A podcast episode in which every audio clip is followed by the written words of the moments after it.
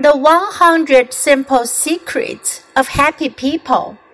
Chapter 17. Don't believe in yourself too much. Believing in yourself means thinking you are a capable person, not that you will never make a mistake.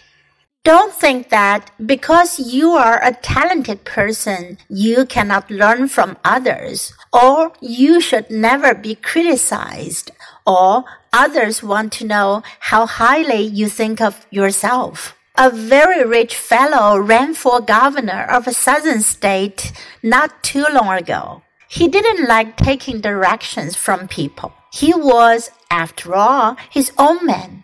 He had become very successful on his own, and he thought there was nothing useful anyone could teach him because he already knew everything he needed to know.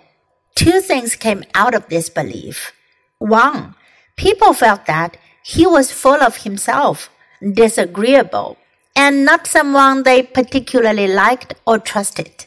And two, when during a debate televised statewide, he didn't know the answer to how the state passed a budget.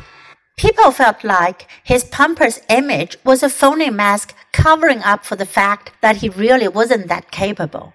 This man didn't become governor or senator or anything else he ran for. He told people he was too capable to listen and learn. The people told him he was just incapable of listening and learning.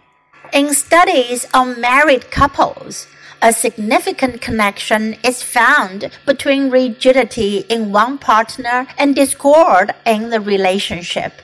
Where one partner is convinced he or she is correct and therefore not open to suggestion, the length of time disagreements continue is about three times as great.